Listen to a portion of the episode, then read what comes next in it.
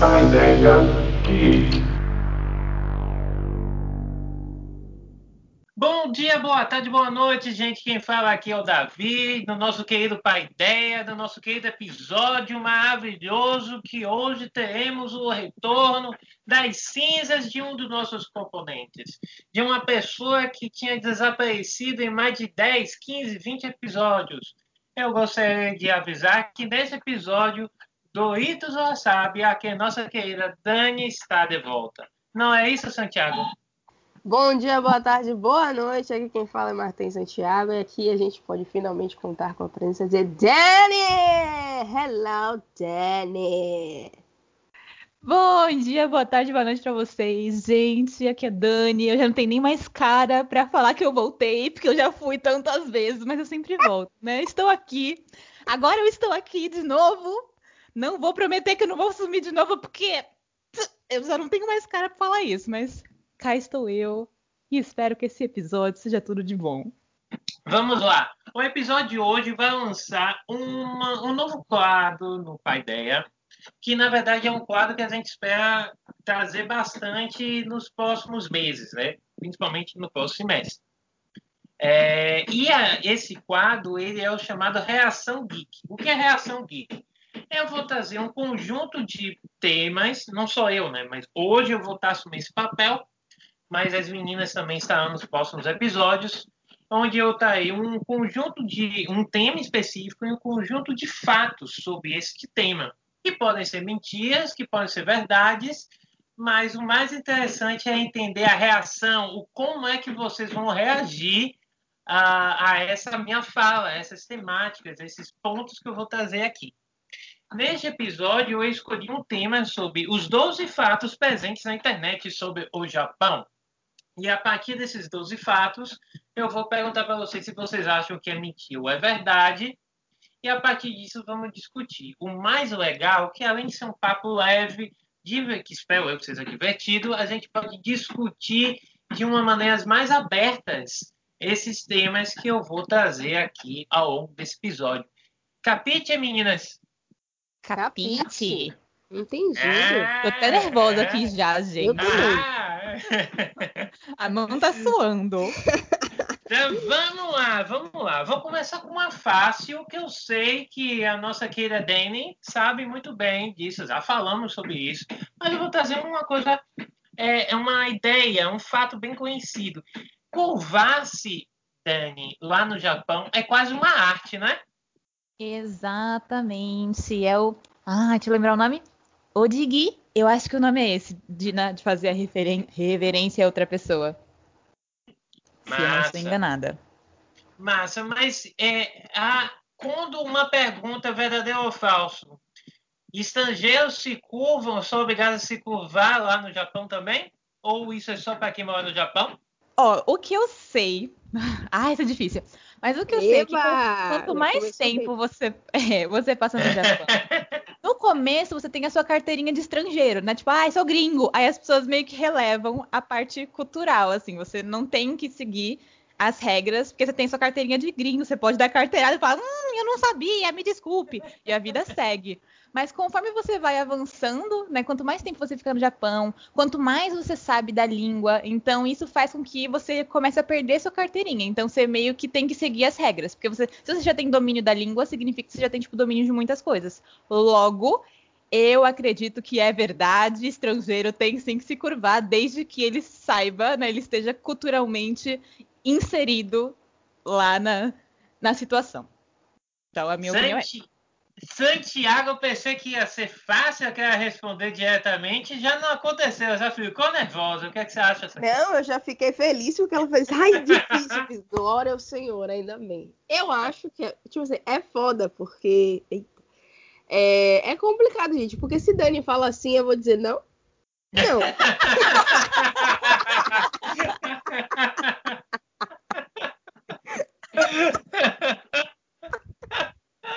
É verdade, isso é, isso é, isso é verdade verdadeira, gente. Mas se você fosse apostar, apostaria que sim ou que não? Eu apostaria que sim. Eu acho que como os costumes, as regras são, são coisas muito rígidas no Japão, eu acreditaria que sim. Acho que não é porque é estrangeiro que você ia ficar tipo assim, uhul! Não preciso fazer nada. Então eu acho que sim, eu acho que o respeito a educação acho que são exigidos de toda qualquer pessoa que esteja naquele território. Então eu acho que sim. A resposta é sim. A resposta é sim, vocês são é... certos. Mas é, é, ele tem essa questão né, do passe né, de estrangeiro, como a Dani colocou, e a, a, aí vai também de uma questão de bom tom, né? Que vocês lembrar, a gente tem que lembrar que a gente está indo para outra cultura, para outro local.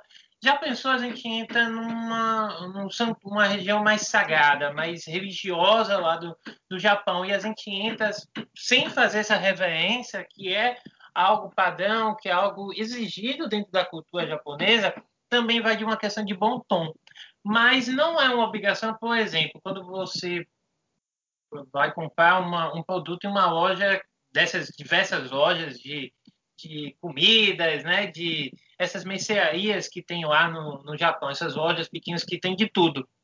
Você não é obrigado a a cada pessoa que você cumprimentar lá na loja, você fazer isso, porque entende-se exatamente que você é turista. Mas você está entrando num lugar sagrado, por exemplo, é de bom tom que você faça, né? Exatamente. E se você não souber, as pessoas provavelmente alguém vai te dar aquele cutucãozinho e falar, olha, esse lugar aqui é importante que você né, faz aí a reverência, é bom. Então, eu acredito que alguém vai ter alguém para avisar, né? Ou para te olhar ou, feio, né? É, ou, é, ou é para te olhar feio, Deus, exatamente. Tá achando o quê? Que isso aqui é o quê? É baderna? é porque, gente, pô, você, é, é, é, se você está indo como turista apenas para passar lá um mês, às vezes dá para se relevar, mas, por exemplo, você está indo lá para morar, né? Para você ter uma vida lá, é, mesmo que você chegue no início, você ainda tem que lidar com essas novidades mas é de bom tom que você desde o início já tenha cuidado com essa com essas reverências, com essa parte da cultura que é toda voltada em respeito, né? Toda voltada em uma questão de consideração pelo a pessoa que você está falando, né? É isso. Agora, o que eu acho engraçado é que eu, se eu fosse para qualquer lugar do universo, eu iria preparada já para um choque cultural. Então eu iria querer ler aquelas, aquelas revistas que uhum. tem sobre os costumes. Então, tipo assim, eu ia querer me inteirar ao máximo justamente para não cometer nenhuma gafe. Porque não é porque eu sou turista que, tipo assim, ah, tá tudo bem. Não.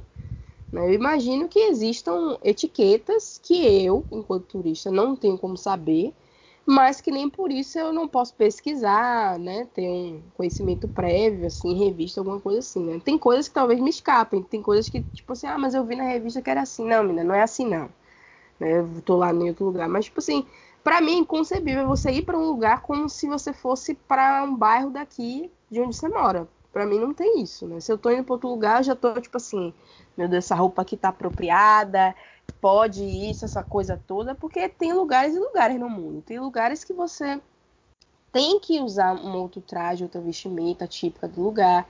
Tem lugares em que é considerado uma ofensa você fazer isso ou não fazer isso. Então, tipo assim, não dá, né? Pra cometer essas gafas. E eu não, não, já não gosto de cometer gafe, pior ainda em outro lugar, né? Então. eu ia ficar agoniada. Tem uma coisa, Santiago, que a Dani falou comigo no episódio do Papo Otaku, que tem um ângulo, né, Dani? Tem ângulos, né? Dependendo de reverência. Eu não saberia, porque eu não encontro em lugar nenhum assim uma definição clara da que esse ângulo é para isso aqui, esse ângulo aqui é para isso aqui. Se a pessoa se deita, né, se, no chão, tem é para outra refer, refer, referência, né, de outro nível. Eu não consigo encontrar um padrão. Então, por exemplo, como a Santiago acabou de falar, nem em todo lugar a gente vai encontrar uma, um glossário, um dicionário exatamente mostrando tudo. Mas pelo menos o básico tem que saber, né? Pelo amor de Deus. Né? É isso, simplesmente o básico. E isso me fez, isso me fez lembrar já de uma questão de língua, porque teve uma pessoa que eu sigo no Twitter que acho que ela estava aprendendo Urubá, e aí ela quis falar uma coisa com o professor e tal, só que aí o professor falou que aquilo ali é, só se falava em determinado contexto, ou era ofensivo, alguma coisa assim. Então, tipo assim, tem muita coisa que a gente só vai saber vivenciando e praticando, não tem como saber num curso. Né? Então eu acho isso uhum. sensacional. E assustador também. Justiça, mas assim, no mundo que a gente tem Google, né? Olá, patrocina a gente, inclusive. Aí tá difícil. Google. Aí tá difícil. Patrocínio Google. Né? No mundo que a gente tem Google, que a gente consegue pesquisar, tem, enfim, qualquer lugar você pode entrar em fórum e mandar pergunta para as pessoas, pessoas que estão lá, moram lá há mais tempo, e você vai ter essa troca, né, de informação. Não tem como a gente dar essas gafes. Eu, eu acredito assim que dá para você ir minimamente preparado. É, eu acho que dá também. Meninas, eu vou abrir um parênteses aqui com uma, uma lembrança rapidinho que eu tive sobre essas gafes, né? Eu, quando eu tava na terceira, foi na primeira série, eu me lembro ainda, viu, gente? Tá? Foi me Barcelona, primeira... foi? Não, não, foi primeira série ou segunda série, eu não me lembro. Na primeira série, na segunda série, eu tinha é, do ensino. Ah, hoje é o quê? Hoje é primeiro, hoje é alfa, né? Alfabetização. Antigamente alfabetização. Mas eu estava na primeira série e tinha aulas de inglês. Eu estava começando a ter as minhas aulinhas de inglês na escola, né? E naquela época não tinha Google, não tinha internet, não tinha banana nenhuma disso, né? O que é que aconteceu? Eu estava aprendendo é, que ia chamar, começar a falar com meus amigos em inglês, modinha, né? E eu queria chamar uma amiga minha de amiga, em inglês. Só que em uma tradução literal, ah, você já, você já percebeu, né? Ah, Seu Tiago já percebeu. Já percebeu, Dani, o que é? Já. Numa tradução literal de amiga em inglês, uma tradução literal, amiga, é você falar o quê? Girlfriend, né? Isso. Girlfriend. Só que girlfriend é namorada, significa namorada em inglês. Só que naquela época eu juntei, ó, menina, amiga. Então, minha amiga, então girlfriend. Então, foi uma gafe absurda. O engraçado é que a menina também não percebeu, ela me chamou de boyfriend. Também. Oh, meu Deus, então ela tava funcionando a mesma vibe. Primeira série, gente. Eu tinha, eu tinha o quê? 10, 11 anos? 10 anos, 9 anos? 10 anos, sei lá. E aí, o que que acontece? A professora começou a dar risada da gente ficou sem entender. Nem nossos colegas começaram a entender. Depois que ela foi explicar e tal, eu passei uma, uma vergonhinha com ela, né? Tipo, vermelhinhos, vermelhinhos e vermelhinha, vermelhinho e vermelhinha. Mas o que eu quero só mostrar aqui é, é, é como a gente tem que estar sempre ligado para onde a gente vai fazer, o que a gente vai fazer, o que a gente vai falar, do que a gente vai falar que não seja do nosso cotidiano, a gente precisa ter muito cuidado quanto a isso, né? Inclusive, isso me fez lembrar, tipo, eu não vou conseguir descrever direito, né? Você mas... chamou alguém de girlfriend ou boyfriend? Não, ou... foi... não, daqui. Não, não, não fiz isso. Mas eu achei engraçado porque, às vezes, até mesmo a gente acaba, a gente acaba é, interpretando de um, de um outro modo por conta disso, né? Porque, tipo assim, girlfriend, hum, por que, que ela falou girlfriend? Hum, e a gente entendi. começa a criar toda uma fic. Então isso é muito comum mesmo. Então o que você passou, acho que é muito do que os próprios nativos passam, porque isso é bastante comum. Mas o que eu lembrei foi porque, tipo, você... Meu Deus, tá dando risada? Você tá dando risada do nada? Como assim? Gente, ajuda a gente! Foi porque a gente tava, eu tava numa aula de Libras, né? Aprendendo a linguagem de sinais brasileira. E aí tinha um, um sinal que era que era para piloto. Que era o quê? Você tipo pegava um indicador, só um indicador de uma mão, né? E cobria toda e cobria esse indicador com a com sua outra mão, né? E aí esse era o sinal de piloto, mas tipo assim, você abria e fechava a outra mão no seu indicador. E aí tinha uma menina que estava fazendo o seguinte, ela estava pegando o, a mão fechada, né, e indo na base do indicador e levando até o topo e soltando. Só que isso era sinal para outra coisa. Eu sei, é, é para outra coisa. Gente, você sabe o que é, Santiago? Eu sei o que é. Meu Deus do céu. A gente pode dizer aqui ao vivo? Pode, pode dizer ao, ao vivo sim. Diga, diga, vou deixar na sua mão. Era, era sinal de sexo oral. Tipo assim, ela tava querendo imitar a professora, né, para expressar que era piloto, mas ela tava fazendo sinal de sexo oral. Então, tipo assim, foi muito engraçado, porque, tipo assim, a professora tava mostrando o jeito. E ela tava falando de. Ela tava fazendo de outro jeito. E aí ela conseguiu chegar no sinal, né? Para sexo oral. Então imagine a gafe. Tipo, pelo menos estávamos em sala de aula, né? Todas as pessoas ouvintes. Né? Pior se ela tivesse chegado, tipo assim, ai meu Deus, aprendi livro, vou falar com alguém. O, o ruído que não seria na conversa. Rapaz, a outra dando risada da, da, desastres dos outros, misericórdia. Rapaz, isso, gente. Foi muito engraçado. Foi muito mas, engraçado. É, Ficou muito sem graça. Mas assim, é, a Libras, porque a Libras é considerada uma, uma língua muito. É, ela é, ela é completa e complexa. É, quem não sabe, eu fiz, aprendi, fiz um curso de Libras especialização. Eu acho que ela é a das línguas, das línguas de sinais que existem no mundo. Você sabe que tem a norte-americana, a francesa, que a, o Brasil, a Libras é, se, é, se baseou na sua construção, tem a da Inglaterra e tal. É, para mim. Tem a japonesa também. É, Shua, tem a japonesa. Como é? Chua. Chua. Se eu não estou enganada. Estou tirando da minha cabeça, mas eu acho que é isso mesmo. Vou jogar no Google. Mas enfim, continue aí. Desculpa aí. interromper. Aí a Dani entra no silêncio para buscar nosso, nosso passa, que é o Google de episódio de gravação. É isso mesmo. Gente, minha memória tá ótima. Parabéns, Daniele. É, oh, congrats. Congrats. Chua, né? Isso aí. Então, o que eu estava falando, eu acho que ela é muito completa e muito complexa ao mesmo tempo.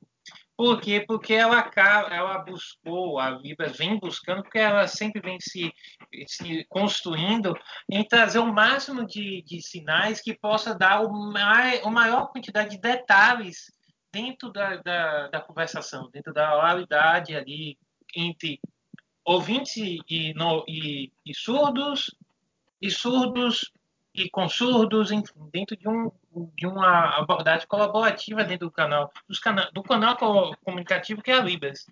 Mas por justamente Santiago e Dani ter várias, eh, o maior número de sinais e o maior é, como posso dizer, detalhismo possível, que isso é muito bom, mas para quem não domina, né, que não tem a, como é que a gente fala, como é que a gente fala, me lembra aí meninas, que como, domina a língua é o ela tem uma fluência, exatamente, ah. me fugiu a palavra, exatamente. A fluência na Libras é muito complicado, porque existem sutilezas dentro dos sinais, como a Santiago falou, que é uma sutileza, pô. Você tá com o indicador, você sai da base e sobe, sexual. Aí se você coloca na ponta, né?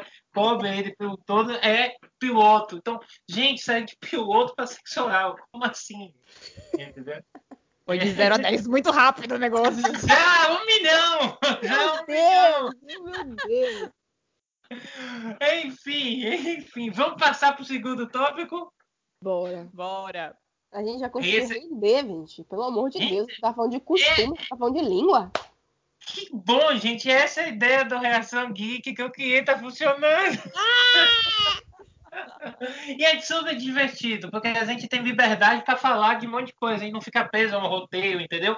A uma temática. Então, espero que vocês gostem da Ideia Geekers. Digam aí o que vocês acham nas nossas redes sociais. Estou tá? recebendo. Gente, brasileiros, para Ideia Geekers brasileiros, eu estou, estamos recebendo mais mensagens de Paideia Geekers dos Estados Unidos do que daqui do Brasil. Não é possível, né, meninas? Não, não acredito. Como assim? Cadê a representatividade? Cadê o próprio país nos valorizando? É por isso que a fuga de cérebros ela acontece.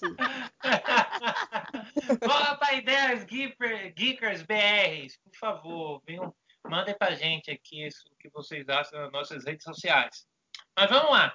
Meninas, verdadeiro ou falso? Ninguém fala no metrô no Japão. Verdadeiro. Ah, Santiago? Verdadeiro. Dani, não precisa nem eu, falar. Eu não posso ser a primeira. É, eu quero que ser a primeira, depois eu respondo. É, é, exatamente. Santiago, você vai ser a primeira agora. Eu já tava pensando em responder, não, ninguém fala mesmo, não. É isso aí. É verdade, verdadeira, vocês estão certas. Por quê? Aí já não é comigo, já.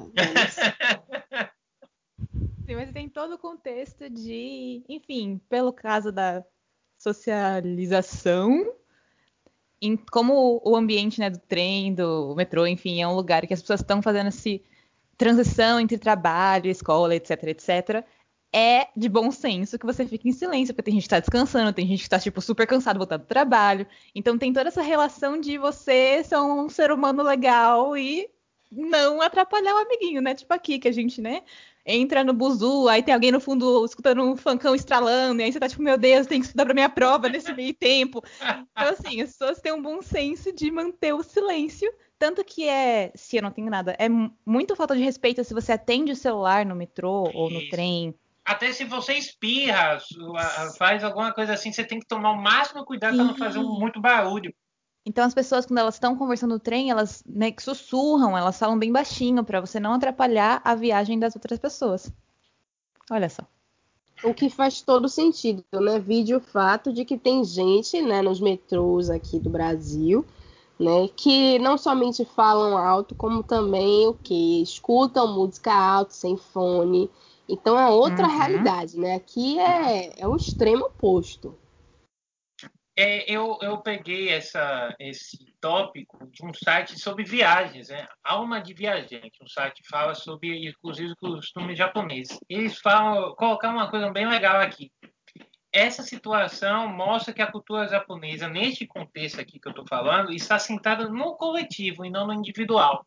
Então, quando você não faz barulho, se você não fala alto, se você não quer, não gosta de, não chama atenção, né, dentro de um coletivo, de um de um metrô, enfim, de um, de um coletivo aí, eu estou falando no sentido do, do transporte, você está valorizando o individual de cada um, você está respeitando o individual de cada um. Entendeu? Isso é muito comum, por exemplo, aqui, quando a gente. Vamos, vamos ser sinceros, gente. Quando a gente sai de. pega um ônibus aqui no Brasil, seis, cinco horas da manhã, cinco e meia, para a gente chegar no lugar, sete horas, a gente está cansado, a gente está com sono, a gente está de mau humor. Então a gente não quer ouvir uma pessoa do lado cantando ah, ou colocando som alto. A gente ainda está acordando.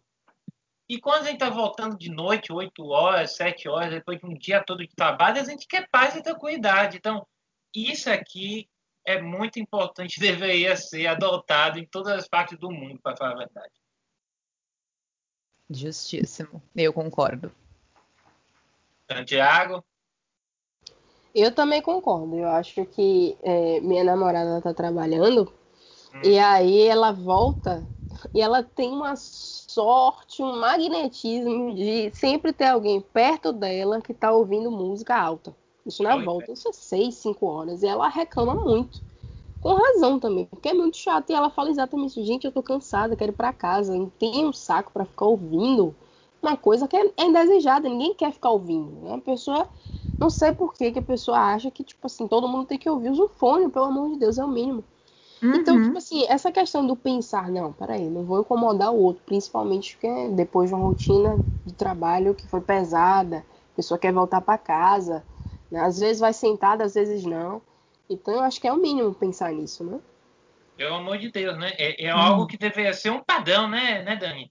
É, enquanto isso aqui a gente precisa de plaquinha colada no, no, ônibus, no metrô, avisando, por favor, usem o fone de ouvido. A gente não dá muito só pra vocês usarem o fone de ouvido. Não, é assim. isso, isso é o mínimo. E o que, o que é pior é que aqui, a gente tava até conversando com ela, ela assim, né? Tipo, tem a lei, ela estava querendo ver se tinha algum funcionário do metrô para falar, porque se fosse ela falar, ela ia receber uma bifa, no mínimo, né? Ou é, algum um. E ainda, ainda tem isso, né? A gente não pode pedir por favor, que o por favor aqui não existe. E não vamos hum. ser e não vamos ser críticos só do Brasil. Isso não é só no Brasil, não. Em outros países do mundo é também assim. A gente é só, eu vejo algumas reportagens mostrando que existem comportamentos, inclusive de lugares mais, entre aspas, liberais, e acontece, até a gente estava falando lá do exemplo da, da, sua colega aí do sexo oral, né? acontecer relações íntimas dentro de coletivos e outros lugares do mundo é extremamente comum. E aí vocês comparam o cuidado lá no Japão para não nem ter um espirro, né? para não fazer zoada com espirro ou um toque de celular. Imagine comparando com esse outro oposto, com esse oposto pelo vértice, né? É, gente. Temos é... que trabalhar isso aí. Temos que trabalhar, né? Mas essa foi fácil. Essa foi muito fácil. Uhum, agora uhum. eu vou uhum. começar. Agora eu vou tentar deixar um pouco mais difícil. E Santiago vai começar a responder primeiro. É verdadeiro, verdadeiro ou falso? Oferecer gorjeta no Japão é algo insultoso. Eu acho que Eu é sei. Que é, tá? Você tem que responder depois de mim. Bolos. Eu acho que é. Acho que é? Dani? Verdadeiro, verdadeiro. Ah, diga aí, tem um fator histórico para isso, diga aí. Olha, eu não sei o fator histórico, mas eu sei que se você oferece gorjeta, dá a ideia de que o serviço que a pessoa prestou para você não foi o suficiente. Tipo, meio que não, que não que não foi o suficiente, mas meio que parece que não chegou a um nível necessário. Tipo, você tem que dar uma coisa a mais para melhorar, entre aspas. Meio que não faz sentido na minha cabeça. Eu não tô conseguindo explicar porque não faz sentido. Mas, enquanto aqui a gente dá uma gorjetinha, tipo, olha, valorizando seu trabalho, gostei do que você fez, lá é algo tipo, como assim você tá me dando gorjeta? Eu tenho cara de quem precisa de mais do que eu estou propondo aqui, se é 10 reais, me dê 10 reais, eu não quero 11. Então, assim, fale seu fato histórico, porque eu não sei qual é o fato histórico, mas eu sei que o negócio é mais ou menos nessa vibe aí. Eu acho que faz sentido, porque, tipo assim, não é porque a Dani falou que era que eu tô dizendo que é, não. Mas é porque eu fiquei pensando assim. pensando na cultura do Japão, como eles levam muito a sério essa questão do compromisso e do trabalho, eu fiquei pensando assim, bom, se essa pessoa recebe tal quantia pelo seu trabalho, eu acho que qualquer coisa a mais e a menos seria um insulto, né? Porque, tipo assim, recebo isso aqui. Aí você me dando a mais ou você me dando a menos, peraí, tem alguma coisa errada aí. Então eu acredito que ia ser algo realmente que não ia ser levado como uma valorização, mas como um desvio das regras, né? Porque você trabalha tal horas, tá, X horas, para receber isso aqui. Pronto, esse é o acordo, esse é o combinado. Então você indo contra o que foi é, o que estava sendo acordado, eu acho que seria algo do tipo, aí, estamos quebrando um acordo aqui. Mas, Exatamente. Exatamente, meninas. A questão de, de contrato. Se você tem um contrato, qual é o contrato? Eu estou falando só de negócio, estou falando. O, produto, o serviço que eu lhe ofereci foi 100 reais. Eu quero 100 reais. Ah, me dê 110. Eu não quero, eu só quero 100, porque eu só te ofereci serviço para 100 reais. Então, é uma. Talvez a gente. A Dani teve dificuldade de explicar, né? A Santiago é, é, tentou clarear um pouquinho, mas isso é uma dificuldade minha também, viu, Dani? Sabe por quê? Porque na nossa cabeça, é, eu entendo que se a pessoa está me pagando mais, ela só está me fazendo uma gratificação, uma bonificação. Uhum. Uhum. É, é, é, na, minha, na minha cabeça, eu fiz um bom serviço, pensei um bom serviço, eu vou receber a mais. Só que a gente tem que entender que lá no Japão, a ideia, essa ideia de bonificação, ela vem com o esforço a mais. Ela, ou seja, se você trabalha oito horas, e acredito que seja muito mais do que isso lá, é, mas se você trabalha oito é, horas, com certeza é, mais do que, é bem mais do que isso. Você trabalha oito horas e se você vai receber por oito horas, para receber o equivalente a nove, eu tenho que trabalhar uma hora a mais. Eles têm essa, esse cálculo simples. Se eu quero receber é, e eu só recebo oito, eu só mereço oito, então eu não vou receber esses dois a mais. Acabou, é uma, é uma linha bem é, é, clara nesse sentido. E quando se oferece esse a mais, por exemplo, um turista chega lá e dá um, um, uma gratificação, um bônus, né? uma gorjeta, como a gente fala, ah, eles veem isso com desconfiança. É uma ofensa no sentido de, cara, então você não está confiando no meu trabalho, você está me pagando a mais para eu fazer melhor? Olhe como é o pensamento uhum. deles lá. Se você tá me pagando a mais para eu fazer melhor, significa dizer que o que eu tô fazendo não é suficiente. Então você está me insultando. Faz até sentido, porque eu acho que a gente tem um pensamento assim para menos. Eles têm esse pensamento para qualquer é, mudança. Então, por exemplo, quando alguém paga menos, a gente já fica, peraí. Não, eu fiz isso, investi nisso, nisso, nisso, nisso, estabeleci assim. Como assim você não, que, não quer me pagar o que a gente estabeleceu? A gente tem isso para menos, a gente fica achando absurdo. Eu acho que no caso de lá, você vai ter isso para todo e qualquer valor que saia do que foi acordado. Porque, tipo assim, eu fico pensando, tentando pensar na questão do acordo. Não, gente, se a gente acordou tal coisa, se você me pagar mais ou menos, eu vou achar isso eu não vou me ofender, mas eu vou achar isso, tipo assim, desagradável. Porque se eu acordei com você isso, por que você tá me pagando a mais? Eu não quero que você me pague a mais. Eu não quero que você me dê a mais. Porque eu não fiz por merecer, tipo, como se fosse isso, né? Tipo, eu não, não, não acho que você me pagando a mais, eu não mereça que você me pague a mais, porque eu fiz o que foi acordado. Então, é que faz sentido. É, ah, faz sentido. Aqui no Brasil não faria muito, mas para lá, com certeza, né? A história, gente, que eu quero contar é que existem, ah, na época feudal, né, japonesa, é, muitos, muitos tocadores de recitais, né, de, que a gente chama aqui de cantigas, aqui no, aqui, lá, aqui no Brasil, lá no Japão, eu me escapei o nome, se Dani conseguir me lembrar, que são essas cantigas, essas é, trava-línguas que tem, né, essas historinhas canta, cantadas, que aqui a gente chama de cantigas, e lá no Japão eu sinceramente me, me esqueci. Também não sei. É, não. Vou tem um nome, Vamos pro Google. É, tem, um, tem uns instrumentos, por exemplo, que tocam é, banjo, né, que eu acho que chama sargena, e tem a, o cotô, que é a citarra longa. Então, tem alguns instrumentos que são cantados e que essas pessoas se apresentavam em meio a algumas cidades, algumas, alguns povoados, e que eles não queriam receber nada em troca, eles só queriam a atenção das pessoas, que, dos viajantes, das pessoas do local.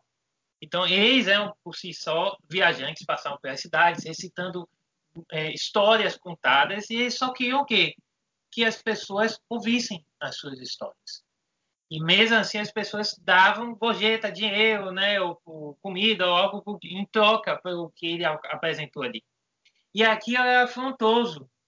E esses viajantes, eles saíam da cidade por conta disso, porque eles, percebiam, eles não se sentiam bem, eles se sentiam ofendidos estar mostrando lá a, a arte deles, mas as pessoas não querem a arte de graça, né? mas querem algo em troca.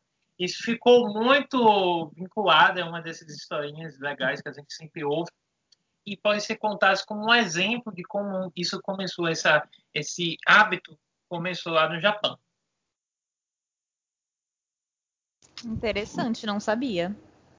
É, isso aí, aí é legal para a ideia geek também é história. vamos lá, vamos passar para outro. Esse foi fácil. O Dani tá demais, né, Santiago? Nossa, que. Santiago, você tá todos também até agora, meu querido. Então vamos ver, vamos ver. Encostar na mão de outra pessoa é considerado um contato íntimo. Isso o Dani já falou que sim ou que não. Santiago? É sim é considerado um contato íntimo. E eu. O engraçado é que vem um bando de imagem na minha cabeça. Acho que das coisas que eu vi durante toda a minha vida. Enfim. Mas eu acho que sim, porque eu acho que tem alguma coisa, inclusive.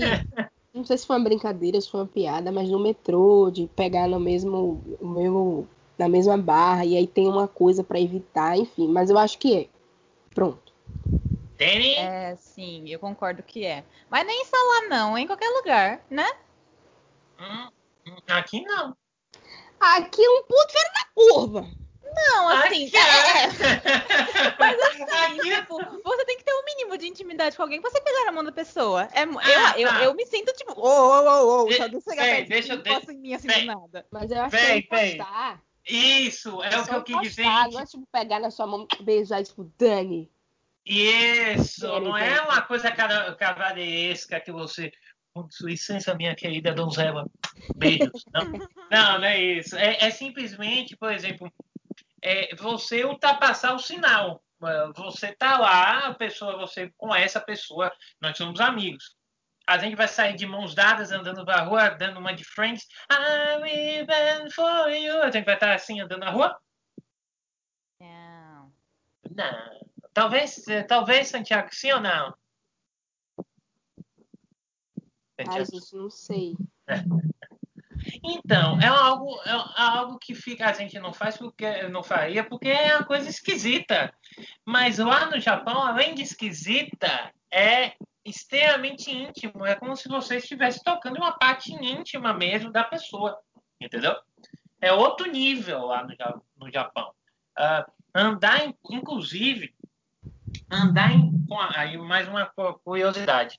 Andar com as de mãos dadas lá no Japão é contraindicado em determinados locais que são por si só mais conservadores. Uh, não é considerado algo comum, inclusive para casais. No ambiente público, evitar andar de mãos dadas, inclusive para casais. Aí vai o turista, anda de mãos dadas, esquece completamente. E aí a gente volta à questão da gente precisa saber as coisas, porque aí a gente, tipo assim, é, é isso, velho. Olha, eu sou uma pessoa que é, eu não consigo ir para nenhum lugar e não me questionar, meu Deus do céu, tá tudo bem fazer isso aqui, porque eu tô em outro lugar, tem pessoas que vão para outro lugar e, tipo, estão achando que, que é a extensão do, do país delas. Gostei, extensão do país nessa, né, Nesse contexto, tipo, é mãozinha dada, não é nada demais. Tipo, né? Você vai lá, você tá com a sua namorada no Japão. Tá, esse exemplo não vai ser bom, porque entramos na, na, no quesito de o Japão não é um país LGBTQ friendly. Então, vamos, por exemplo, se eu tiver com meu namorado no Japão, é normal, Eu ia achar, tipo, ah, eu vou dar mãozinha, qual o problema de eu andar não de mão dada? Por quê? Não pode! Não você, pode! Se você estivesse fazendo sexo na rua! Vou usar o seu passo de gringo e vou andar de mão dada! Transgressora! Não sei, viu, Santiago? Porque do jeito que ela fala de romances, namoros e afins, eu tô desconfiada que ela andaria de mãos dadas. Querido. De mão dada assim, tá, gente? Vocês Ah. parem. Ao menos isso, né, Davi? Não, ó. Não, Pelo que, menos, ó, né? Não, não tem carta, não tem flores, não tem urso, mas uma mãozinha dada? Tem chocolate, quer dizer, ela dá o chocolate, agora recebeu o chocolate, não sei. Agora dá o chocolate, ela sabe. Ai, ai, viu? É. Enfim, pelo menos uma coisa que a gente se assemelha nos relacionamentos aqui, nós três, né? Pelo Pelo né? menos, né? O mínimo, uma montada, né? Porque imagina se Dani, tipo assim, concorda. Eu também acho absurdo. Quando o meu namorado tenta pegar a minha mão, eu, tipo, afasto ele. Eu acho absurdo. Eu, Eu acho dou um é tapa, eu pego, eu pego um Doritos sabe, e jogo na cara dele. Sabe? Olha, eu vou sair desse podcast, eu não aguento mais. O, pode, o pai, o, o que? O Doritos Wasabi ou o fato do romantismo? Todo mundo me apurrinha de todos os jeitos que dá pra me apurrinhar, gente. Como assim? Eu não tenho paz em um episódio. Acabei de voltar depois do meu período longo de férias e vocês me recebem assim? A gente recebe assim porque você mesma falou. Seu- sua demonstração de carinho, de afeto é como perturbando. Então a Viu? gente também está demonstrando afeto nos seus moldes. Tu paga, tu paga pelo que fala.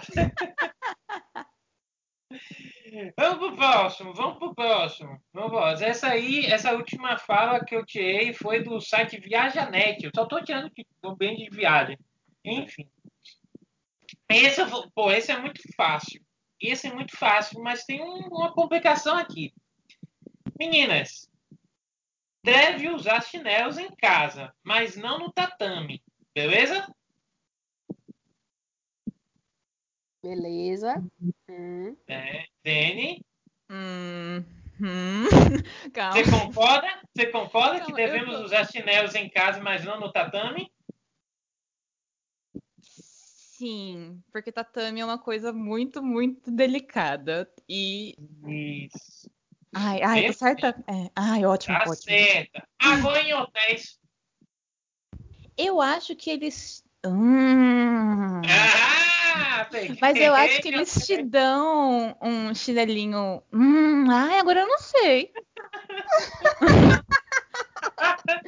Se você fica de meinha, ai, agora eu realmente não sei. Mas eu sei que, tipo, você tem as diferenças, né? Quando você entra na casa, você tem que tirar o sapato e você coloca o seu chinelinho, que é o, o sapatinho, né, de ficar em casa.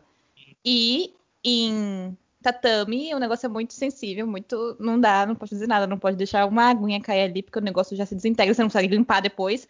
Então eu sei que é muito. Tem que ter muito cuidado. Agora, num hotel, eu imagino que possa.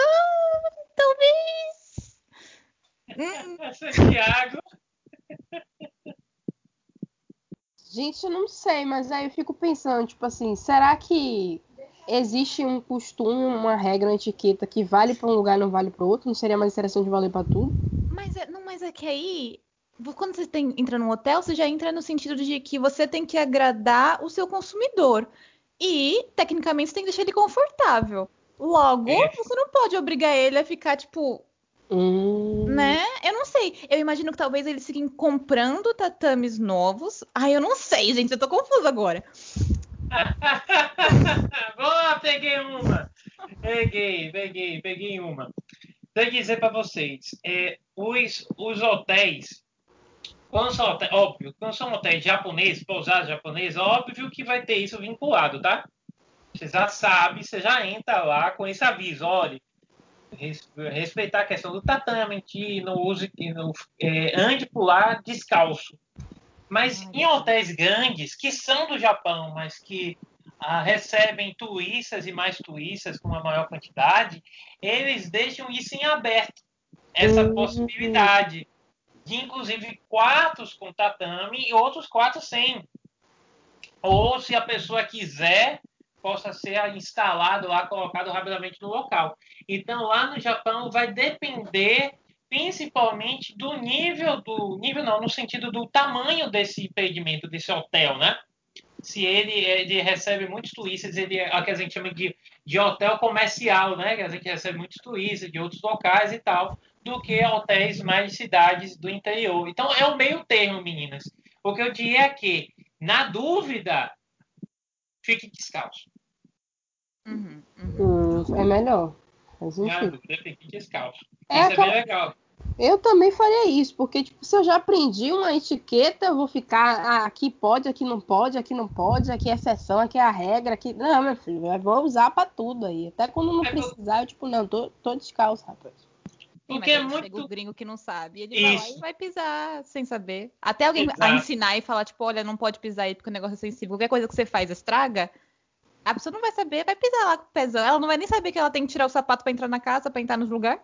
Como que ela vai saber que ela tem que Gente, estar descalça pra pisar no tatame. Eu não consigo conceber isso, porque na minha cabeça, quando se vai para o Japão sendo turista, é, é igual, é no nível da Vidani, ou seja, pessoas que minimamente conhecem a cultura.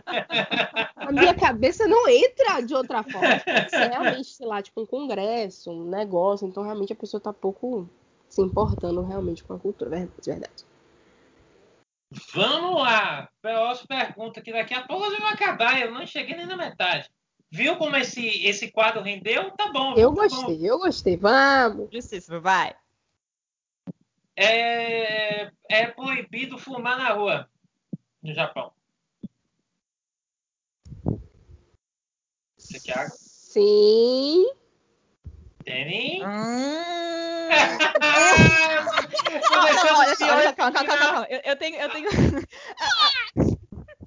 olha, porque assim, eu sei que tem toda a situação de você não sujar os ambientes, logo as pessoas não jogam lixo no chão, você não tem, não tem muitas lixeiras espalhadas pelos locais. Então eu imagino que se você for fumar, vai ter uma área uma específica para você fumar, para você não deixar a bituquinha de cigarro passando, deixar cinzas cair no chão. Então, levando isso em consideração, eu acredito que sim. Você não pode fumar na rua se não tiver num lugar específico que você possa jogar as coisas fora e não deixar o lugar sujo. Eu diria mais, eu diria para vocês, vocês estão certas, mas é proibido em qualquer lugar. É Ai, meu Deus! É, o ambi tabagismo, ambi não pode Ambientes coletivos. É, não, lá o japonês, isso aqui eu estou pegando do site que eu já falei aqui, que é o Alma de Viajante. É, e eu fui confirmar em outros sites. É, lá no Japão, o cigarro é considerado como uma, como uma, uma arma mesmo. Porque ele é utilizado como uma arma mesmo, por causa do, do, da temperatura, que pode, você pode enfiar em uma pessoa, né? O, a, o cigarro em si. Então ele lá é considerado como uma arma, porque ele pode queimar, ele pode ferir uma pessoa. E além disso, além do, da poluição é, do, do ar, da região, do, do, ambiente em si, do ar que se respira, porque no Japão já é um ambiente muitos capitais, principais cidades, metrópoles japoneses, elas já sofrem com esse problema da poluição. Então, imaginem liberando o, o consumo de cigarro livremente pelas cidades. Então, é proibido. Inclusive, tem locais, cidades do interior, que é proibido em qualquer lugar. Nas metrópoles, são permitidos principalmente, óbvio, dentro das suas casas, que cada um faz o que quiser dentro da sua casa, óbvio, e também nas entradas, em lugares específicos de, ou, é, de é, grandes, é, grandes é, supermercados, né? Supermercados grandes, uhum, que são uhum. de outros, não são do Japão, são de outros locais. Esses grandes supermercados, eles têm espaços onde as pessoas vão lá e fumam. É um grande cantinho do fumo, né? É o jardinzinho do fumo. E também é, lugares ao, a, a parte nas é, centrais de, de metrô, né? Antes de você embarcar, tem um lugar de embarque, que é de todo mundo, que é proibido fumar, e tem um lugar separadinho, todo bem hermético, que é para o pessoal que quer fumar antes de entrar no coletivo, que aí a gente retorna lá para a questão do silêncio.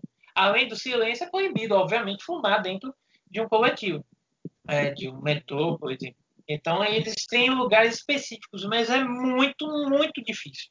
Então, a, a todo mundo que fala lá, vá preparado, porque você só vai fumar dentro de casa. E tem hotéis e tem pousadas que são proibidos também é, o fumo lá dentro. Por causa, obviamente, não deixar o, o cheiro de tabaco, de nicotina no local né, do, é, do, que outras pessoas vão usar depois, né? Justíssimo. Interessante é, são chamados de Family Mart, que são supermercados, né, onde é, é, são mais family, né, são mais liberais, liberam mais o uso, né, é, inclusive de tabaco e também de nicotina, no caso do cigarro. Vamos lá, esse aí, a Dani já ficou complicada também. Tá complicando, né, Dani? Tá complicando, né, Santiago? É, tá ficando difícil, tá ficando difícil. Hum, tá ficando né, maravilhoso de se assistir. Por entretenimento, aqui mesmo, no Pai Ideia Geek. Exatamente. Hoje há uma coisa que tem a ver com o nosso contexto atual, né? Os japoneses usam máscaras para se protegerem, né, de, de gripes e de outras coisas. Verdadeiro ou falso? Verdadeiro. Sim, mas também no sentido de quando eles ficam doentes, eles usam máscara para proteger as pessoas ao redor, para que ninguém fique doente também. Uhum. E, é, essa última parte que está certa. Os japoneses usam máscaras para proteger os outros. Eles uhum, não uhum, usam máscaras no sentido de, ah, eu vou usar para mim, porque aquela outra pessoa está lá doente, eu vou usar também, tá? Não, não, sim, sim, sim, sim, sim. É, e as pessoas usam também no sentido. Uhum. E é muito comum também usar por estética, tipo, por não querer mostrar o rosto. Ah, não é, é comum. Legal. Tanto que. Ah, agora eu vou falar coisas aleatórias, desculpa. É, tanto que é comum, tipo, na Twitch, é muito difícil, dos, dos canais que eu seguia e acompanhava, é muito difícil que as pessoas mostrem o próprio rosto. E quando elas mostram, é muito comum que elas aparecem de máscara para não mostrar o rosto. Tipo, faz sentido? Uhum. Então, assim, eu achava muito engraçado quando eu encontrava algum canal que tinha alguém mostrando o rosto e falando, tipo, pra uma câmera. Porque é muito comum que os, as plataformas, as pessoas só usem, tipo, a voz. Só conversem enquanto elas estão jogando alguma coisa. E não mostra o rosto. É quando tem uma aparição especial, ela aparece de máscara e mostra, assim, tipo, parte do rosto só. Mas tem alguma questão, tipo assim, não sei, alguma visão por trás que não seja simplesmente de não, não desejar mostrar o rosto, mas por uma questão de segurança, alguma coisa assim? É. Sim, é uma coisa que uma dessas uma das meninas que fazia parte da Twitch que eu assistia explicou que como ela não tem controle do que as pessoas vão fazer com a imagem hum. dela, ela hum. prefere usar máscara. Entendi, ah, faz sentido, faz todo sentido. E é verdade, gente. Os memes vêm daí, né? É verdade. É, os memes vêm daí, justamente. Você pegar um, um, frame de, uma, de um vídeo e aí você tira aquilo ali e transforma como se fosse um, uma, uma situação totalmente aleatória, que não tinha nada a ver com o que estava sendo retratado em tela, né? Verdade. Pergunta difícil. Verdadeiro ou falso? Não há caixotes de lixo nas ruas cestos de lixo, né? Ah, eu já falei. Já falou. Não, Santiago, eu, você pensa... eu dei a resposta. Desculpa, gente. É, Estraguei. É, Spoiler! Você, percebeu, Santiago, a resposta? Eu percebi dela? ela falando, né, que não tinha muito, justamente por conta dessa questão do. para não sujar a rua, não foi? Isso. E, e tem lugares planejados, são ambientes locais específicos, inclusive os supermercados, né? onde as pessoas vão lá para jogar o lixo. Se você tem gerou um lixo na rua, guarda na sua mochilinha, guarda no seu saco, na sua sacola e joga em um lugar específico ou na sua casa, na sua residência. Né? Então, como a Dani falou, o lixo é levado para casa de cada um. Então, o lixo é seu, se vi no seu lugar, no seu local onde você vive com o seu lixo, tá? É. Uhum, devia fazer isso aqui também. Isso que a gente tem vários lixos em todos os cantos do, do, das ruas, mas as pessoas ainda fazem o favor de jogar no chão. Isso. E uma coisa que é contraindicada lá, isso aí é uma, um adendo, né? Não, aqui a gente, quando faz coleta, vem um caminhão de lixo para levar, nós colocamos o lixo ou num poste perto da rua, ou em um lugar já onde o, o pessoal já sabe, onde já vai pegar. Isso aí é totalmente contraindicado no Japão. Não existe isso, como nos Estados Unidos também tem, de você pegar li o lixo, um sacolão, um sacão de lixo, colocar em um lugar para o carro vir buscar. Não, eles não fazem isso. No Japão, a responsabilidade de como você vai lidar com isso é tua, sua, especialmente sua. Uhum. Então a coleta de lixo lá é bem seletiva, tem os tipos de plástico, os dias que você tem que jogar os tipos de plástico no lixo. Você não pode jogar o lixo todo dia, tem um dia específico para jogar cada tipo de lixo. Então é realmente, você tem que ter a respons... depende muito também de qual cidade que você tá. Tipo, cada cidade ela vai ter regras que vão ser mais firmes ou não. Então, em alguns lugares vai ter que você tem que separar muito bem o lixo, em outras cidades você também você separa, mas não tão especificamente. Então, hum, é uma experiência. Hum. Eu gosto desse hum que ela hum. faz aqui. Hum. vamos lá, vamos pro próximo. Eu não tô nem aí para esse limite de uma hora. Vamos terminar esses 12 que tá engraçado o episódio. Bora, meninas? Bora, né? Bora, Vamos. bora. A gente tá esperando aqui, meninos. Vamos lá, vamos lá. Escolas não têm funcionários contratados para realizar a limpeza. Verdadeiro ou falso? Verdadeiro. Benny? Hum, tem o zelador, mas sim, quem faz a limpeza nas escolas são os próprios alunos e os professores. Uhum. Perfeito. Isso aí mesmo, isso é algo muito comum. O zelador, ele tá mais. Inclusive aparece aqui na, no texto que eu selecionei, né? O zelador está mais para fazer, é, é, por exemplo, quebrou uma coisa, vai, o zelador vai consertar. Queimou a luz no negócio do lugar, vai, o zelador vai consertar. E tem mais para essas funções de da infraestrutura. Uhum. Isso, exato, Santiago. Da manutenção do lugar, da infraestrutura do lugar. Mas da limpeza, quem cuida são os estudantes e os professores. Muito legal isso. Uhum. Essa lista tá é. fácil. Agora eu tô te que essa lista tá fácil. A gente tá acertando Espia. tudo. Espia. Né? Daqui a pouco é. vem um você. É, então, é, é, eu abri a boca agora. Até batendo na madeirinha. Veja bem. Veja bem, veja bem. Eu acho que a gente deveria ter isso aqui no Brasil. é, jogou lixo o estudante que limpa. Mas se a gente fizer isso, é bem provável que. Ah, você está querendo que meu, meu filho tá na escola, trabalho infantil. É, é bem provável, viu, gente? Ou eu tô, ou eu tô falando besteira? Não, é bastante uhum. provável, né? Eu acho que em algumas escolas poderia até funcionar, em outras, enfim, Ave Maria. É. é, isso eu imagino que em escolas que tenham. Tem escolas aqui, né, que são, tipo, japonesas, ou que são Sim. bilíngues japoneses. Acredito que nelas talvez eles consigam implementar isso de uma forma mais fácil, por causa da que geralmente quem coloca os filhos em escola japonesa é porque tá, quer que a pessoa entre em contato com a cultura. Isso. Então eu imagino que nesse tipo de escola sucesso tranquilão. Agora botar em qualquer outra escola, não, não vai rolar. Vamos lá. Essa aqui é fácil também. Na cultura japonesa, as tatuagens são liberadas. É verdadeiro ou falso? Falso. Falso, não. Ah, porque, aí eu, minha pergunta, por que elas são mal vistas no Japão? eu sei. Uhul! Eu sei. Santiago? Santiago? Eu não sei não, gente. Vai, vai, vai. Eu tô aqui esperando, é porque as tatuagens são... As pessoas se relacionam muito a, a Yakuza, que é a máfia japonesa. Então, você ter tatuagem é visto como, oh meu Deus, você faz parte da máfia? Como assim? E aí não pode. Aí você tem tipo uma estrelinha, sabe? Tipo um golfinho em cima de um coração.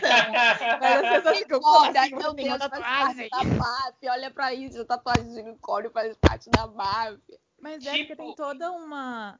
Gente, isso, isso, já é um. Mais, mais ou menos achismo, eu não tenho totalmente, assim, confiabilidade no que eu tô falando. Mas porque também tá muito relacionado quando você faz parte da máfia é, o processo que você faz a tatuagem não é o mesmo processo que a gente faz. Eles não usam essas maquininhas de tatuagem. Eles fazem tipo com uma agulha. É tipo um. Um pontinho por é, pontinho. Isso. Então o negócio dói. Dói muito. E tem toda uma questão de honra, né? Você aguentar, sei lá quantas horas, sei lá quantas sessões. Porque geralmente as, as tatuagens, elas, tipo, cobrem as costas inteiras. Não é uma coisinha ah, tipo. Ah, é, então assim, depende também do quão o seu nível, né, dentro da, da organização. Mas então, tipo, quanto mais importante você for, é toda uma questão de honra. Você tem uma tatuagem que é grande, você demora várias horas. para pintar aquilo deve doer pra caramba. Então, assim, tem todo um, uma história por trás. Não só pegar uma maquininha, fazer um coraçãozinho e falar, oh meu Deus, a máfia. Não. Agora, é, tem, uma, é. tem uma coisa interessante sobre esse costume, porque, tipo assim, primeiro que eu sempre fico pensando nos animes que eu assisto. Então, nos animes que eu assisti, a pele de todo mundo era sem tatuagem. Então, eu fiquei pensando nisso. Então, deve ser proibido. Mas tem uma coisa interessante, porque essa associação de tatuagem com ilegalidade, criminalidade, ela também faz parte da nossa cultura, né? Tem uhum. gerações anteriores às nossas que, tipo, ainda tem uma resistência, um preconceito com tatuagem, justamente por pensar que, tipo assim, tatuagem é sinal de que aquela pessoa é mau caráter, é mau elemento, né? Tem alguma coisa, tipo assim, eu não sei se é. Minha avó, ela tem um preconceito com tatuagem, acho que é com tatuagem, se eu não me engano. De ela ainda associar com isso, de tipo assim, hum, tatuagem é coisa de gente que não presta.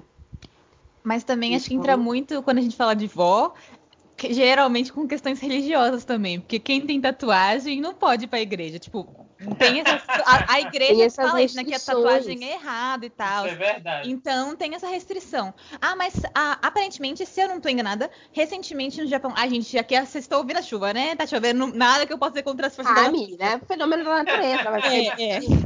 é. Até me perdi no pensamento aqui. Assim, atualmente, é, antes era realmente era proibido, né? Não tinha a profissão tatuador, porque era crime você fazer tatuagem nos outros. E aí, se eu não engano, recentemente eles descriminalizaram a profissão, então tá começando a ter uma, um movimento para tornar legal a ideia de tatuagem. Tanto que em alguns locais você não pode, por exemplo, onsen, que é essas casas de banho, banho banheiro público, que você toma banho num, num espaço lá, não pode entrar com tatuagem. E aí eles estão criando alternativas, tem, tem alguns onsens, algumas casas de banho, alguns algumas fontes termais que eles permitem que as pessoas entrem com tatuagem. Tanto mais pelo caso, porque tem tanto gringo, quase todo gringo que vai lá tem tatuagem. Tipo, pra gente é tão comum ter tatuagem Então eles fazem essa opção de, tipo, alguns locais eles permitem que as pessoas entrem com tatuagem. Mas ao mesmo tempo que nem academia, você não pode entrar com tatuagem. As tatuagens elas têm que ser feitas em partes do corpo que as pessoas não vejam. Então se você for pra academia e a sua tatuagem for, tipo, no braço exposta, ou você vai ter que, tipo, tampar ela de alguma forma para as pessoas não saberem que você tem uma tatuagem, ou você não pode entrar. Então você tem que fazer, tipo, sei lá, no lugar que, por exemplo, lá, na costela, que você usa uma regatinha ali ninguém sabe que tá ali. Sim. Não que você tem que fazer tatuagem pensando no Japão, mas se você estiver lá e você quiser ir pra academia, por exemplo, você tem que esconder essas coisas. E a questão do emprego também, né, Daniela? Se o, é um critério, gente, é um critério. Se a pessoa tem tatuagem, você não vai ser contratada, não. Dificilmente. Eu não vou dizer 100%, mas dificilmente ser contratado. Agora aqui, é, o que tem de emprego é depender do emprego, né? Porque existe uma etiqueta um modelo moral que tem que ser seguido por alguns tipos de função, que aí a tatuagem é vista como tipo, oxe, como se fosse tipo assim, não é sério, é absurdo. Por exemplo, professor com tatuagem, um pouco complicado. Aham, aham. Piercing também. Uhum. Professor com tatuagem, tenha certeza, tenha certeza, tenham certeza que é, é, é bem provável que e não a escola, eu não sei se to, eu não vou dizer todas as escolas, eu não tenho como afirmar, mas fica uma coisa, por exemplo, eu pedagogo trabalhando numa escola para crianças, aí os pais vão lá e me veem meu braço todo tatuado. Sim. O que vocês acham que os pais vão pensar? Esse cara aí, em primeiro, vai puxar todos os seus antecedentes para certificar de que você não é um meliante. Entendeu? É a velha história, né? Você criar estereótipo só Isso. porque a pessoa usa piercing, usa tatuagem, tem um cabelo de um jeito, é, se veste de um jeito. Isso que a gente vive falando aqui. E que lá no Japão tem esse adendo, né? Por conta da, da máfia, né? Na, japonesa, né? E aí acusar, né? Uhum. Enfim, esse tema foi legal, gente. Legal, legal. Esse episódio tá muito, muito rico. Vamos Eu fazer assim, mais reactions. Vamos lá, as duas últimas. A taxa. Ah, não, vamos começar por esse aqui. Não existe pobreza no Japão. Verdadeiro ou falso? Olhe, olhe o que eu perguntei. Não existe pobreza no Japão. Isso aí é muito idealizado, falso. Pobreza tem em todo lugar. Eu pensei nisso também. É, então, eles podem ter medidas para que, por exemplo, não tenha um número bem inferior de pessoas. Isso. Eles têm contramedidas. Tanto que ah, recentemente eu assisti um filme que mostra essa ideia de, enfim, tentarem tirar as pessoas de condição de rua, mas falar que se existe pessoas em condição de rua é você falar que tem pobreza. Logo, Existe pobreza no Japão também, sim. Para de falar que. Não, não, não, não, não, você não vai pegar essa não. Revoltou, revoltou, revoltou. Eu sei que a concorda com ela. Eu concordo. Primeiro porque, tipo assim, gente, não existe lugar neste universo que não tenha uhum. pobreza. Inclusive uhum. os países ditos subdesenvolvidos, ou su ditos desenvolvidos. Então, o que eu acho que pode haver são justamente políticas melhores para assegurar que, que não tenha pessoas né, na situação extremamente precária. Agora, é, pobreza no sentido de que existem algumas pessoas que vão ter mais ou menos, ou que vão ter menos ou mais condições, essas diferenças, as desigualdades sociais, eu acho que vai existir em todo qualquer lugar. O que, não, o que pode não existir é a pauperização, né? Ah, você tocou um lugar muito importante. Eu é, acho que é isso. Deixa eu dizer para vocês. O que é que acontece? Lógico que tem moradores de rua em, em, todos os lugares do mundo. Eu quero saber qual é a cidade do mundo, qual é o país do mundo que não tenha. Né? E o que é que acontece é você identificar o que é ser pobre, ter uma condição de pobreza, como é definido por sistemas internacionais e blá blá blá, e o que aqui, por exemplo, no Brasil, o que é lá no Japão. Tem moradores de, de rua no Japão? Tem. Tem moradores de rua aqui no Brasil? Tem. Mas como a Dani e a Santiago, vocês bem colocaram, existem políticas que fazem lá para minimizar os impactos que essas pessoas que não têm emprego, que perderam, que não perderam a casa e tal, não tenham situações tão degradantes como a gente encontra em outros países. Então, o que que a pergunta é que óbvio que existe problema no, no Japão, mas o que a gente precisa entender é que lá existe um movimento para minimizar isso ao máximo. Infelizmente a gente não vê isso em outros locais, né? Uhum. É exatamente isso, né? Porque, não sei, gente, acho que eu fico pensando assim num ponto de vista econômico mundial e, e, eu não consigo conceber, tipo, não ter desigualdade, não ter alguém que, poxa, essa pessoa só tem condições de ter isso aqui, enquanto que outra pode ter um pouco mais. Tipo, isso, infelizmente, é a base e fundamento do nosso mundo. Então, infelizmente, essa base é. neoliberal ela vive desse sentido. Exatamente, então. Não tem que escapar.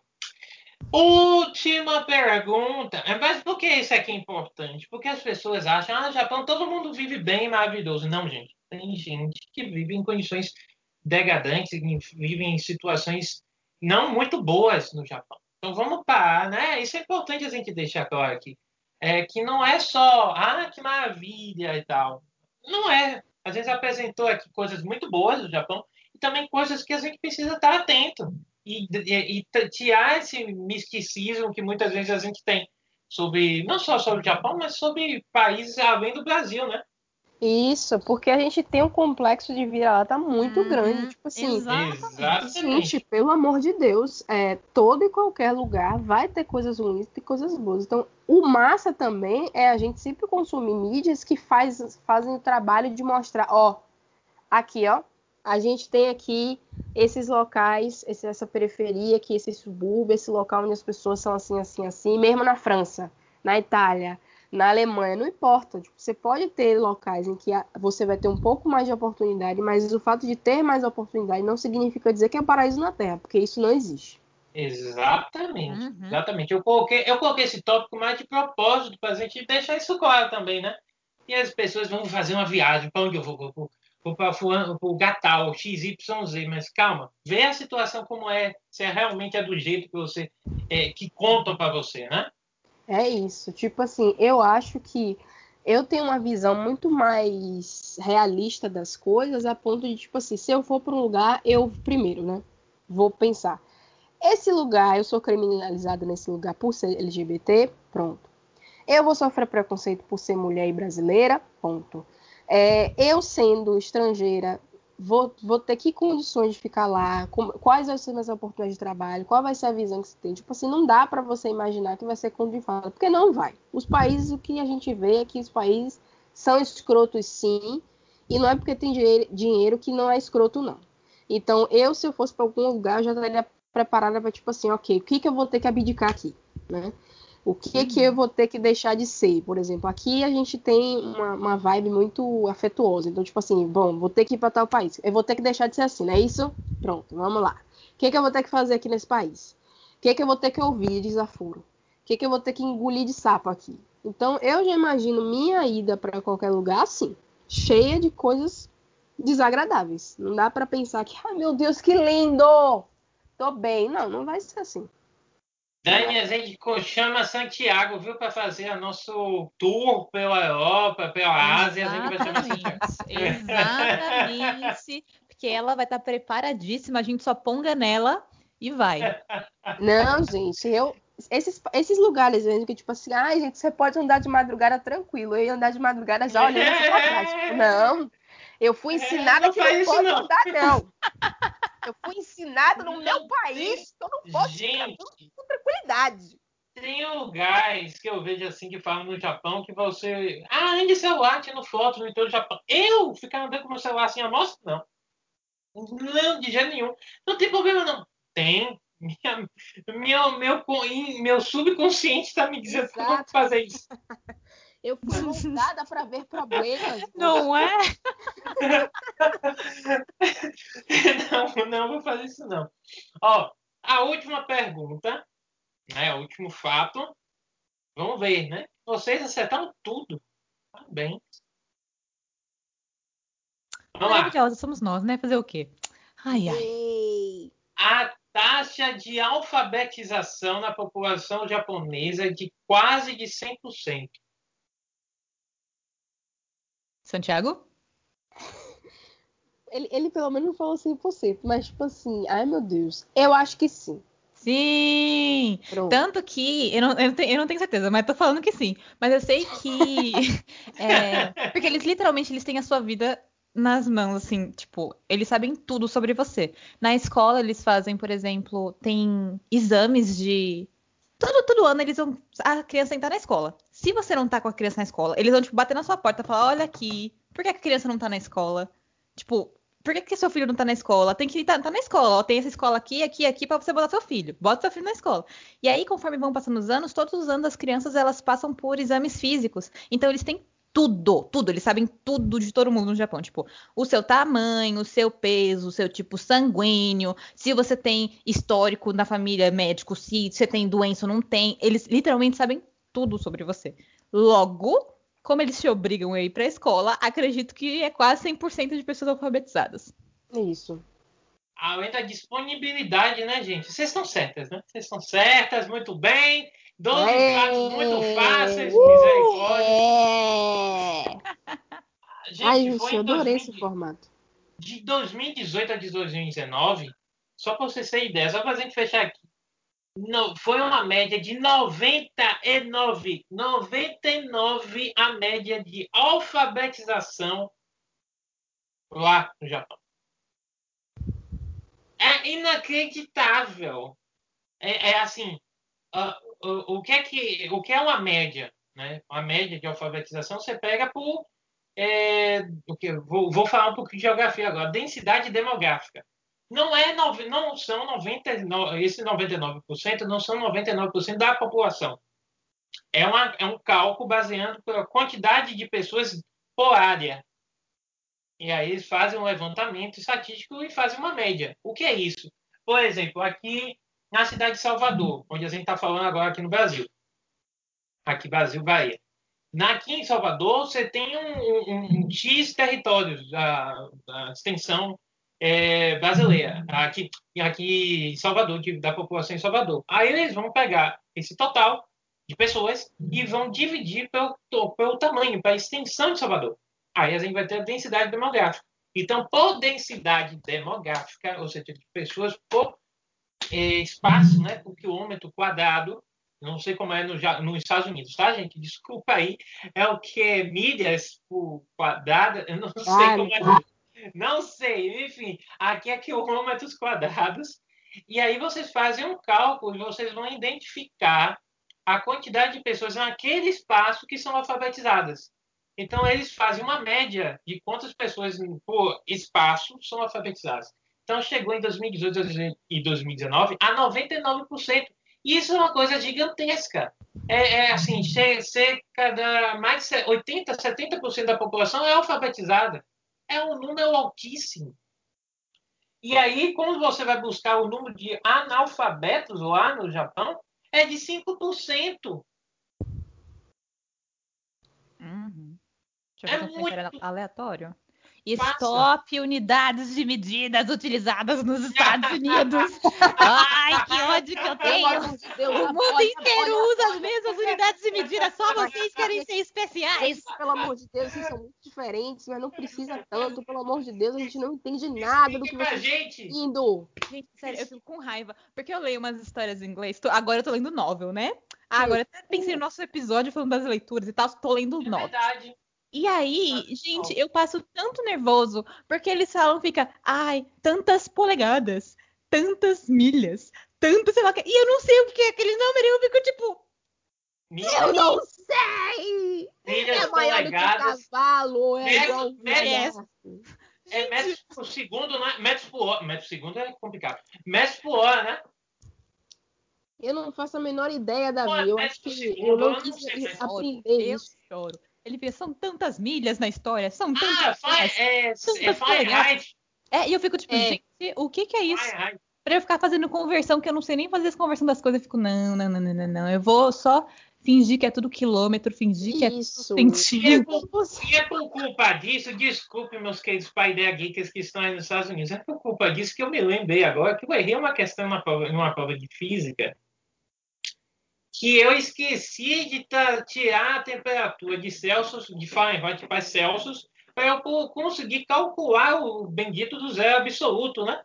É óbvio, ele muda de Celsius para Fahrenheit. Aí eu esqueci, se, eu errei essa questão. Se eles fizessem o favor de usar as mesmas unidades de medida que todo o resto do mundo Todo usa, o resto do mundo. E isso não teria acontecido. Mas não, não, não, tem que ser especial. Tem que contar aqui a distância em jacarés. Eu tenho que fazer a altura por hambúrguer. Eu fico, ah, não, não é possível.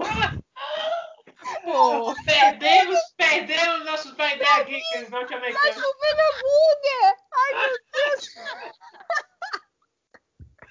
Olha, olha, vou dizer uma coisa. É, é, vou dizer uma coisa. É, realmente, é, o que eles fazem nos Estados Unidos, eu acho que é muito para que há uma identidade nossa, né? Aqui nos Estados Unidos você vive com uma, uma métrica diferente, por dimensões diferentes, né? Tudo por, de uma maneira diferente, né? De se analisar pensando do ponto de vista dos próprios Estados Unidos, e por ser os Estados Unidos, nós temos que nos adaptar à, à, à dinâmica deles, né, de métricas. Né? Então, ah, as bonitas, as bonitas que, que o é. mundo inteiro. Ah, não! Eu me recuso. Ó, oh, gente, é, a gente terminou aqui as 12 fatos, justamente com esse comentário aleatório engraçado da Dani. Mas eu queria dizer que eu gostei, meninas. Gostei muito desse formato. Lógico que a gente pode é, é adaptar um pouquinho o tempo. Eu não sabia se a gente ia falar, vocês iam responder rapidinho, às 12, ou a gente ia demorar tanto, né? Então, a gente vai equilibrar nos próximos episódios o tempo, se for o caso. Mas digam aí, gente, o que, é que vocês acharam desse quadro? É, para a Ideia Geeks, deem suas opiniões.